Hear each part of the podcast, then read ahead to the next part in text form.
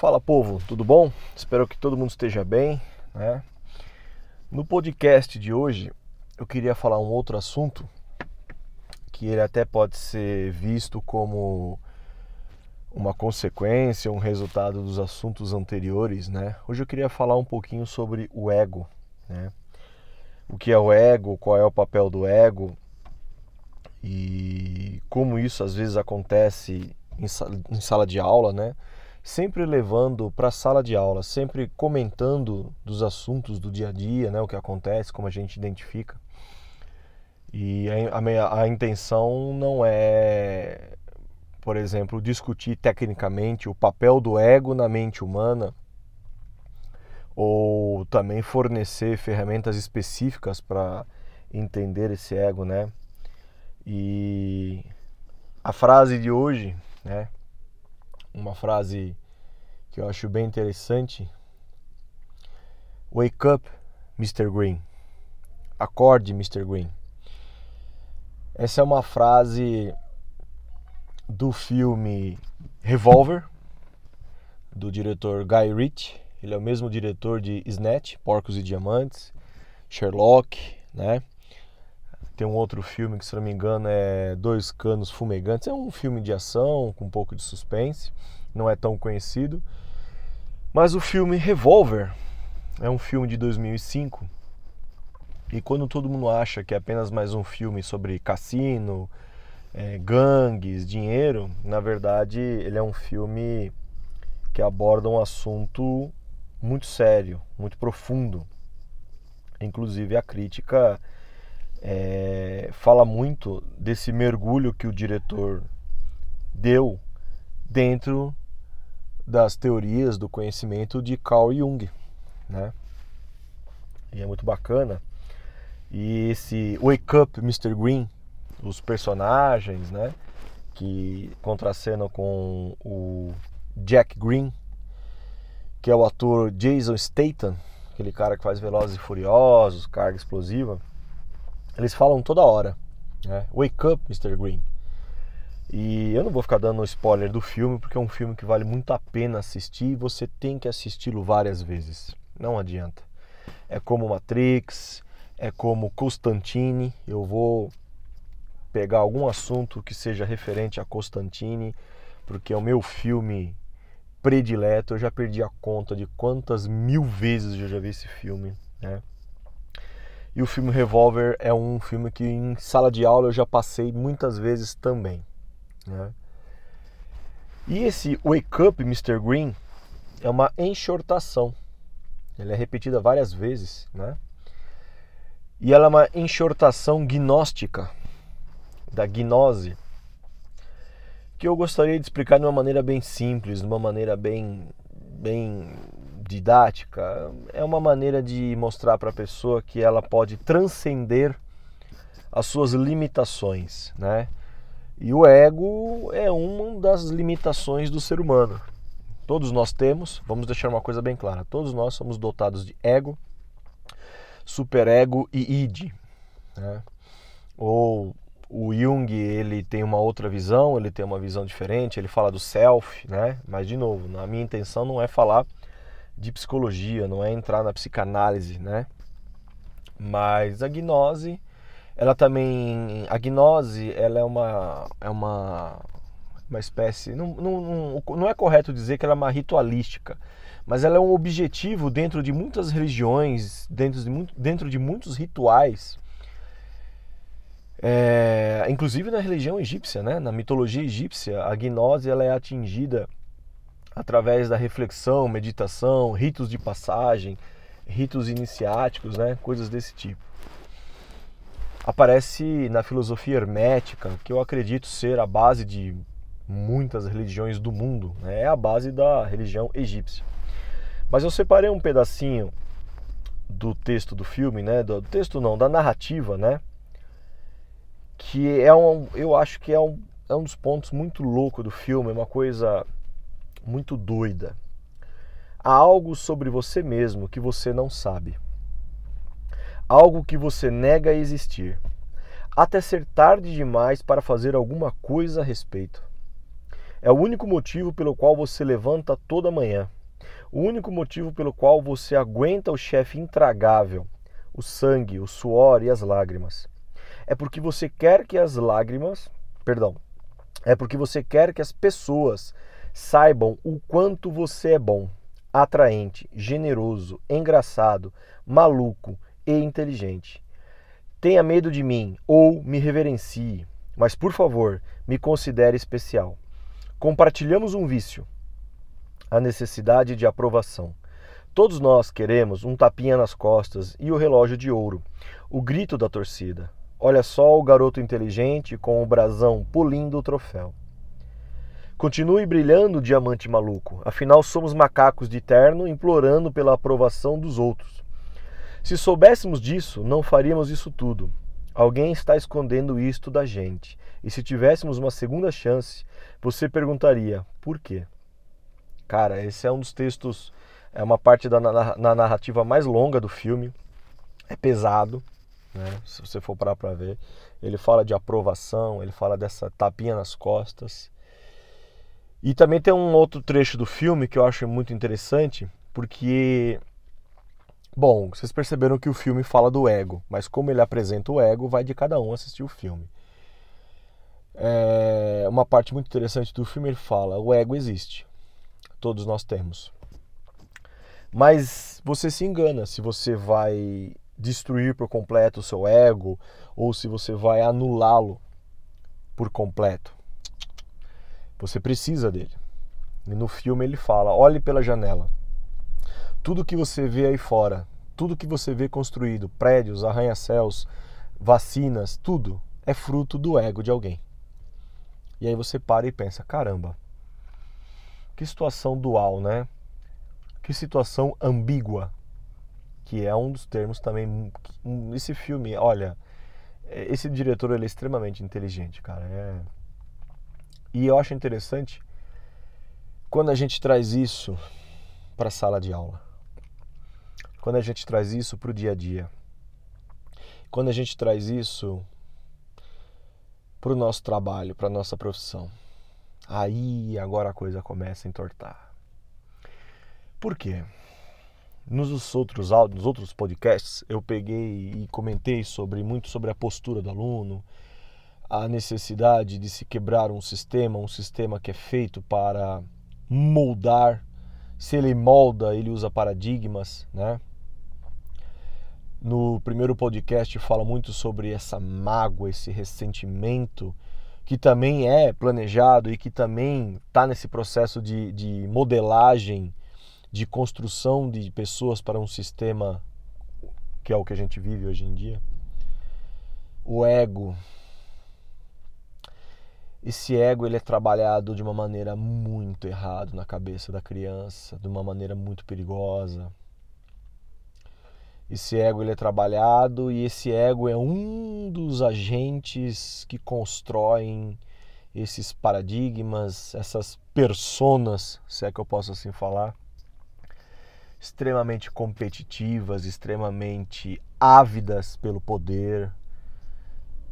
E muito provavelmente ao longo de todos esses podcasts a gente vai começar a perceber, começar a entender que existe uma correlação dentro de tudo.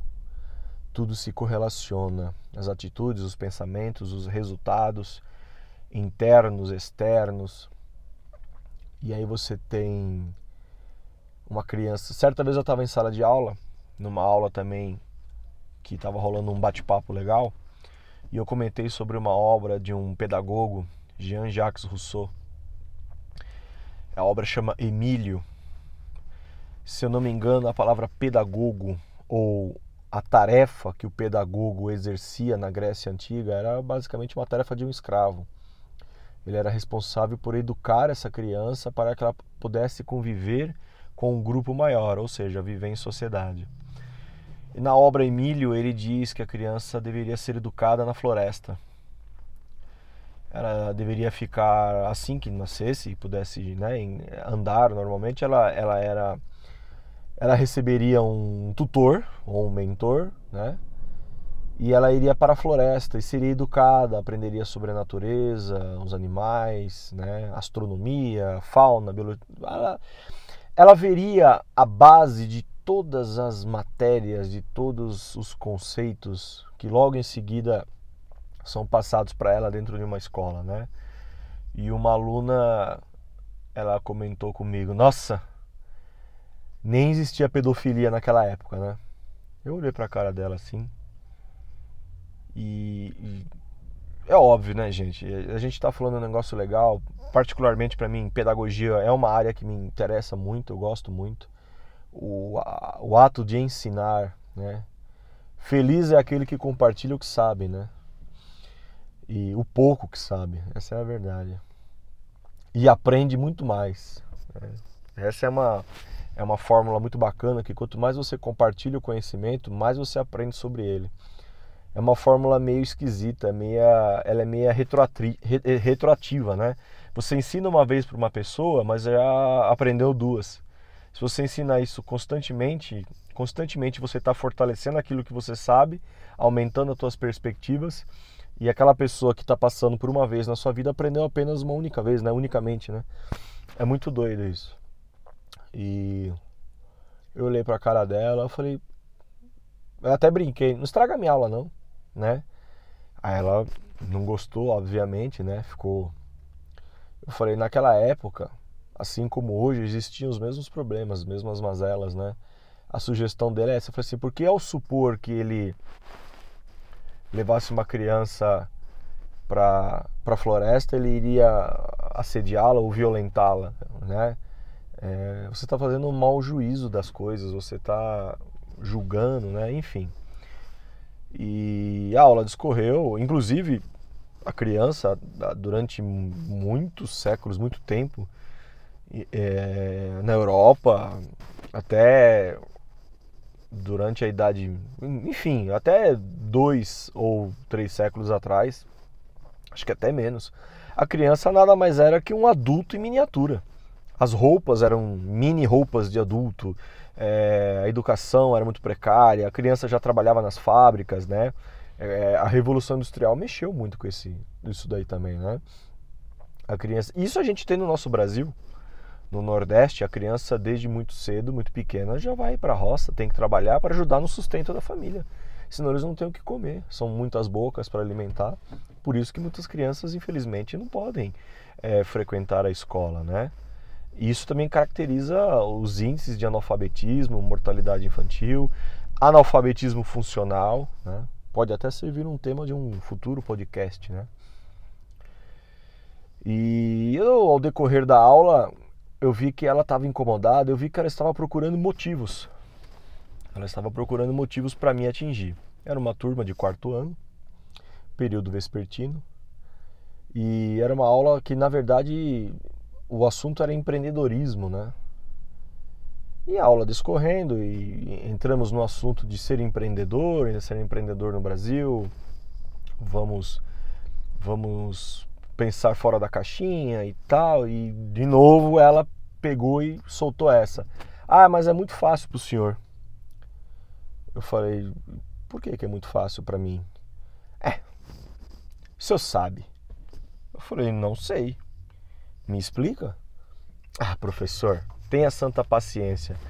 E, e ao longo de toda a aula me, me alfinetando e me cutucando, eu falei, nossa, né? Você pensei para comigo, você não tá legal hoje, né? Chegou ao ponto que ela já estava incomodando a sala, né?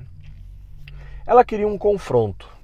Ela queria um, uma maneira de extravasar o que ela estava sentindo, porque depois do final da aula eu fiquei sabendo.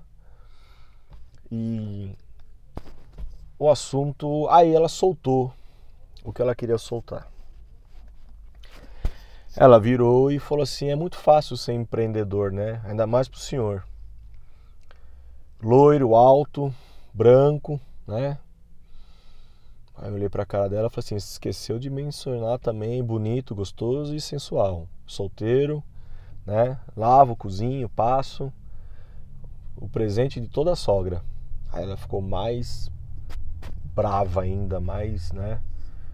E eu falei, por que você está falando isso? Por que, que você está pensando assim? Ela estava nitidamente me atacando. E aí a sala começou a ficar incomodada com a atitude dela, mas ela conseguiu o que ela queria. Ela conseguiu chamar a atenção. Ela conseguiu é, despertar a atenção sobre os olhares, bons ou maus. Ela conseguiu ser o centro da atenção com aquilo. Eu falei, aí eu olhei para ela e falei assim: bom, já que você hoje quer falar e você quer ser o centro das atenções, pode falar.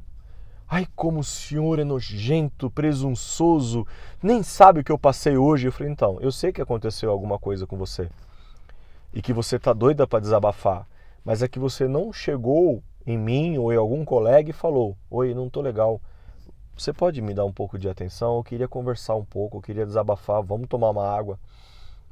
Se você tivesse falado isso para mim assim que começasse a aula, eu teria tranquilamente falar para você: vai tomar uma água, você quer que eu te acompanhe na pedagoga, você quer conversar no final da aula, o que eu posso ajudar, enfim, né?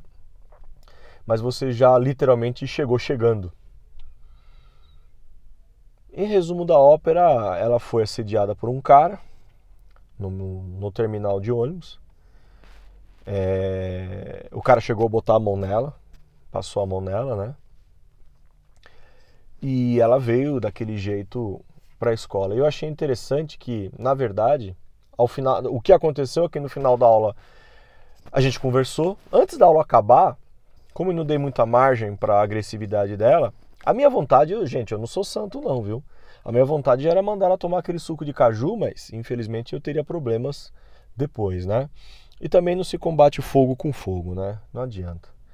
É... Tem horas que a gente precisa usar um pouco da, da cuca. E no final da aula, ela já estava mais assim quieta, ela viu que ninguém deu muita margem. E no final da aula ela estava meio que quieta tal. Aí ela chegou em mim, como ela viu que eu não dei atenção pela maneira como ela se comportou, no final da aula, ela tentou outra vez, agora através da emoção, do choro, né? Chegou em mim, ai professor, seu desculpa aí, eu não estava legal, eu falei besteira, desrespeitei o senhor, minha intenção não era essa.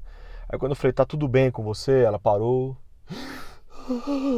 começou a chorar. Veja só, eu não estou diminuindo o que aconteceu com ela, não estou né, me desfazendo, muito pelo contrário. Aí a gente conversou um pouco e tal, né? Procurei deixar ela mais esperançosa do que triste ou apavorada. Ela estava com medo de voltar para casa. Eu falei, olha, acho que se a coisa foi séria assim, a melhor coisa é você fazer um boletim de ocorrência, né? Você não quer ligar para seus pais, alguém vir te buscar. Ah, meu pai nem sabe onde eu tô, minha mãe, enfim. O quadro brasileiro de estudantes, né? A realidade brasileira de estudantes. E eu fiquei pensando, depois falei, caramba, né? Como, como, como reage as pessoas, né? O, o, o que tem dentro da pessoa, né? E muita gente acha que a pessoa com o ego inflamado é necessariamente uma pessoa violenta. Ela pode responder com violência, mas o trauma que ela carrega ou a experiência que ela teve nem sempre é uma experiência em que ela estava sendo violenta. Na verdade, o, o ego, ele, e ele brinca isso no filme, né? ele fala, ele vai se esconder no lugar onde você menos imagina. O ego ele mascara uma série de medos, uma série de bloqueios, de uma, de uma ansiedade infantil, que é essa necessidade de aceitação dos outros, essa necessidade de você provar ao, a todo tempo aos outros, né? E a gente, a, a, gente se pega fazendo isso todos os dias, a gente se pega fazendo isso. Não estou me referindo somente a selfie, eu estou falando. Às vezes a gente quer ser o melhor aluno, o melhor professor. Eu mesmo, a gente quer. Quantas vezes eu saí da minha casa para ir dar uma aula com todo aquele material, notebook, data show, slide e e vídeo, áudio. Eu falei, nossa, hoje eu vou arrasar. Eles, eu saía de casa pensando assim, vamos ver se hoje eles aprendem ou não aprendem. Chegava na sala de aula, tudo corria errado. Os alunos sem vontade, acabava a luz na escola, ou muita bagunça na escola, a galera não estava afim. você se irrita, você vai ficando nervoso porque as galeras, as pessoas não estão reagindo como você gostaria que elas reagissem. E, e aí você começa a discutir com a sala, briga, e aí você acaba a aula. Quantas vezes eu não fiz isso? Quantas vezes eu não cheguei em casa passando mal, de raiva, de perder noite de sono, de ligar para colega de madrugada e falar assim: "Meu, aconteceu isso, olha que absurdo, que juventude perdida". E na verdade, era o meu ego. Eu saía da sala com o meu ego tremendamente ferido. E reagia das maneiras mais agressivas, a maneira mais é, terrível para com a minha saúde que vocês possam imaginar. Sair da escola com o seu ego ferido. Nossa, e ficava remoendo aquilo dois, três dias e contava para a mãe, contava para a namorada, e contava para não sei quem, e contava para o colega, colhendo informações e colhendo a opinião dos outros para ter a certeza, era o meu ego gritando loucamente: você precisa de respostas, você precisa que alguém te dê algo para você se sentir bem. Correndo igual um louco pedindo para que alguém agora aprovasse a minha atitude de explosão pós-aula, de não ter tido uma aula direito e assim por diante, né? E como a gente se torna escravo disso, né? E não se engane, não é no meio de uma pandemia que eu atingi o nirvana e o esclarecimento total, sou o novo Maitreva do budismo, não, pelo amor de Deus, né?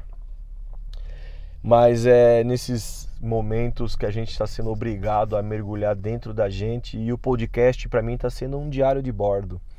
Gosto de escrever, gosto de desenhar. Quem quem me acompanha em rede social, quem quem vê, eu, eu não é uma prática constante, mas gosto muito de desenhar. E é uma alternância, né? São válvulas de escape. E eu quando olho para alguns colegas de profissão e observo o mal que eles fazem para eles e para os alunos e para os familiares dos alunos, porque uma atitude desencadeia a outra, né? Uma frustração numa sala de aula vai para casa, vira outra, um ato de violência ou um, um sentimento de culpa, um sentimento de impotência, enfim. Lá estou eu falando de novo da corrente do bem, né? Mas e eu vejo colegas de trabalho e, e aí quando você tem mais tempo dentro de uma instituição você começa a observar as atitudes de alguns colegas e em comparação à história de vida deles e como e como fica nítido né quando você faz esse exercício com você de olhar para o seu ego e falar ô bichão e aí não é descobrir o que o ego quer. É descobrir do que o ego tem medo. Pelo menos comigo tem sido assim. Não quer dizer, de novo, vou bater nessa tecla. Não estou perfeito, não, gente. Não estou perfeito mesmo. Mas é descobrir do que o ego tem medo. Teu ego é uma, é uma representação da tua personalidade. Ele compõe a tua. O ego é você. E você vai precisar dele porque ele é um, um impulsionador, ele é uma força, ele é um. Eu não sei nem se é correto dizer, mas ele é um ânimos, né? Ânimo, a alma tem a ver com ânimos, é o que te anima, o que te dá, né?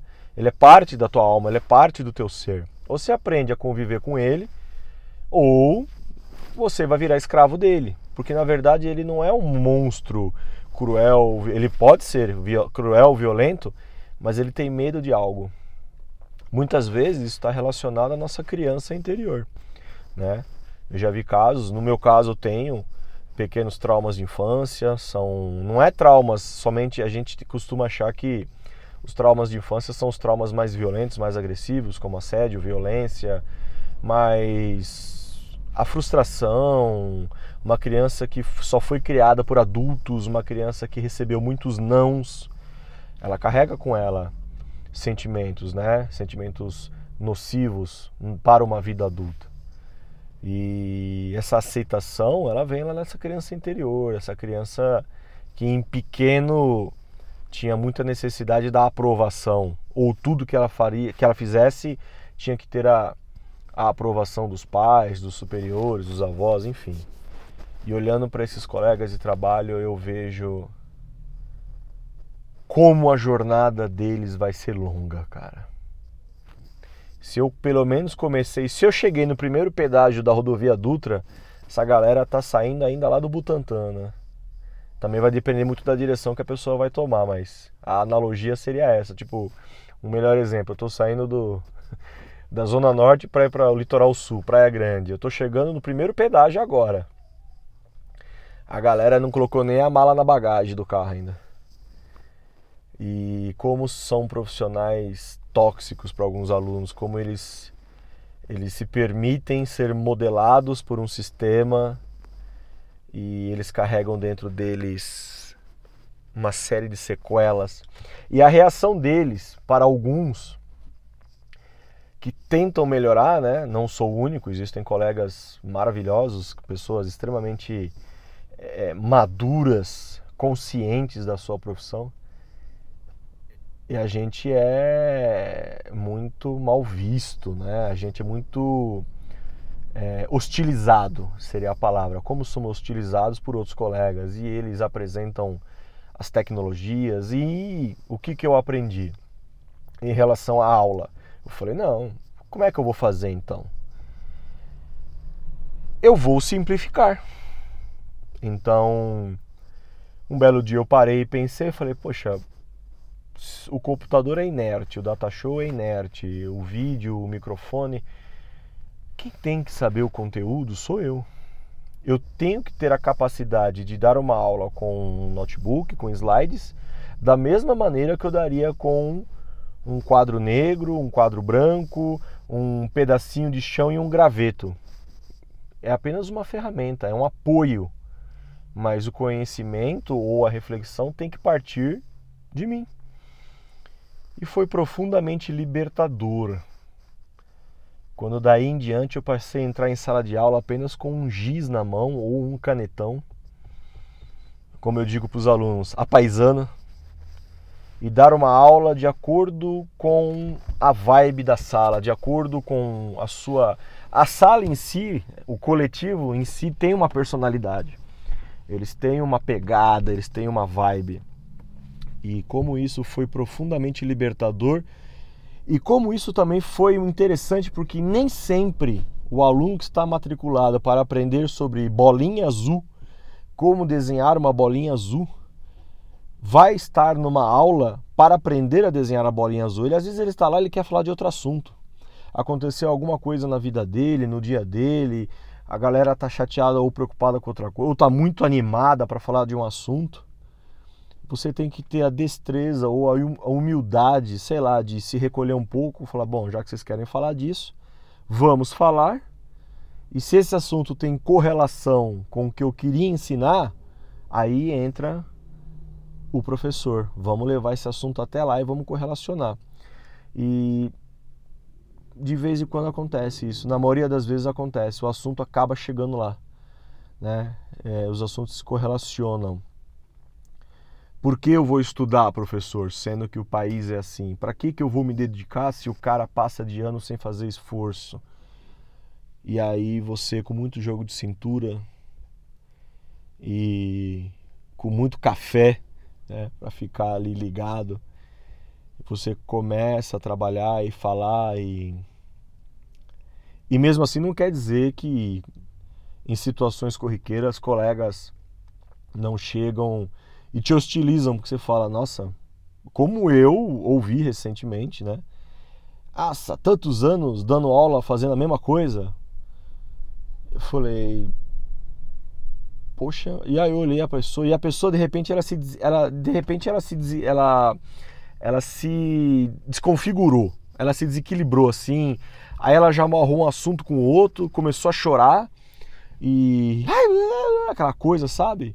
E você olha para assim e fala assim: Meu Deus, tá precisando de uma cartelinha de Rivotril ou assistir um filme, ou um tapa no pé do ouvido, porque às vezes, né, é, é a melhor coisa, é um choque anímico na vida da pessoa para ela sair desse transe, né?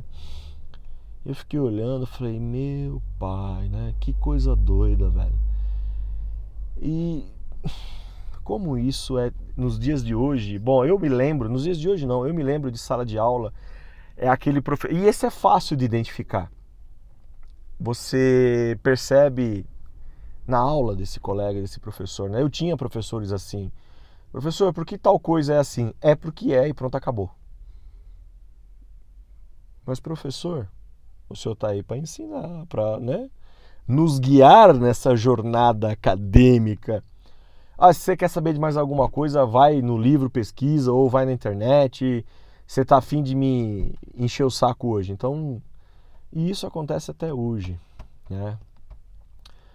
E aproveitando esse gancho, também tem colegas que se apoiam nessa. Eu falo, eu, eu falo que é o diploma de gaveta, né? Eu, não, eu, eu acho assim, a gente precisa de um diploma, a gente precisa de certificações, né? É uma exigência dependendo da nossa profissão. Mas eu fico me perguntando quantas pessoas não usam isso apenas para serem aceitos, né? De novo, uma, na questão da aceitação. Eu, eu ouvi um tempo atrás de um senhor que chama diploma axilar. Eu falei para ele, diploma axilar? Por que axilar? Ele falou assim, porque ele pega o papel, põe debaixo do braço e esquece tudo que ele aprendeu. E agora ele tem um alvará para ser um babaca. Eu falei, meu Deus do céu. eu tava na borracharia trocando o pneu do carro. E esse homem tava lá também, ele tava bravo com alguma coisa, não sei. Ele tava questionando a qualidade do carro dele. Mas já se viu, um carro desse, um carro desse feito por engenheiros e dá esse problema. E quem conserta é um borracheiro, né? Também tava errado porque ele tava julgando o borracheiro, mas, né? É, ao mesmo tempo que ele julgava o, borrache, o borracheiro, ele enaltecia a capacidade do borracheiro, né? E, e eu falei, é verdade, o diploma maxilar. E tem tantos colegas que fazem tantos diplomas, fazem um monte de coisa, e eles adoram ostentar os seus papéis, eles adoram mostrar ao mundo os seus canudos, a sua formação e quando a gente vai para uma reunião, quando a gente senta numa mesa para discutir algum assunto, alguma ideia, e eu fico me sentindo naquela reunião do Rei Arthur, os cavaleiros da Tábua Redonda, com seus escudos, espadas e armaduras, chegando à mesa com os seus cavalos, e eu fico olhando assim, falei, nada mudou, né? A espada, a armadura, a, o cavalo, é, a gravata de hoje, o tablet, o celular ou o notebook, a armadura é o terno, né? E você olha aquilo e se fala, que repetição. Que coisa doida, né? Mas aí você pensa, poxa, vou anular o meu ego? Não. A resposta eu já dei e, e acredito que esse seja um dos caminhos, né? Entenda reflita. Aí vai da sacada de você buscar ajuda de nos esportes. Aconselho muito, sempre fui muito a favor da terapia, né? Da a, fazer a, tra, é, procurar um psicólogo para fazer a terapia semanal, quinzenalmente, né? Todo mundo devia fazer, indiferente da sua idade. Eu já fiz, gosto muito, acho muito bacana você ter uma pessoa que te ouve, te guia, você só enxerga a ilha quando você se afasta da ilha, né? É, e o papel de um profissional desses é isso, te fazer enxergar o que está ali dentro, o que precisa ser trabalhado, melhorado. E a terapia é uma dessas coisas, a meditação, as artes de forma geral, né? É, existem inúmeras ferramentas, inúmeras maneiras, mas precisa ser feito precisa ir atrás, você precisa encontrar o seu grande barato, né? E você só encontra o seu grande barato na vida experimentando. Tem até um vídeo do professor Clóvis da USP que ele fala: com 13 anos eu encontrei o meu barato apresentando um seminário de geografia. Esse vídeo é famosíssimo no YouTube. Professor Clóvis de Barros Filho, né? Ele é professor da ECA, na USP, Escola de Comunicação e Artes da USP. E ele é um mago da comunicação, da ética, da filosofia, ele faz parte do café filosófico. Ele e, e, e muitos, Karnal, Cortella, sensacionais, né? Eu acredito que são pessoas iluminadas assim. E é isso. né? Reflitam, olhem para dentro de si, procurem por exercícios da cura da criança interior, permita que a vida flua por dentro de vocês, sem que ninguém aponte o dedo ou diga como ela deve fluir. Permitam-se viver, permitam ser livres. É isso aí, minha galera. Espero que esse podcast tenha ajudado em alguma coisa, alguma reflexão. Curiosamente, os assuntos estão se amarrando, né? Tá ficando bem bacana, bem legal. Um ótimo final de semana a todos. Fiquem todos bens. Qualquer dúvida, qualquer sugestão, qualquer crítica, mande no e-mail e assim que possível vou respondendo a todos. Um forte abraço. Tchau, minha gente.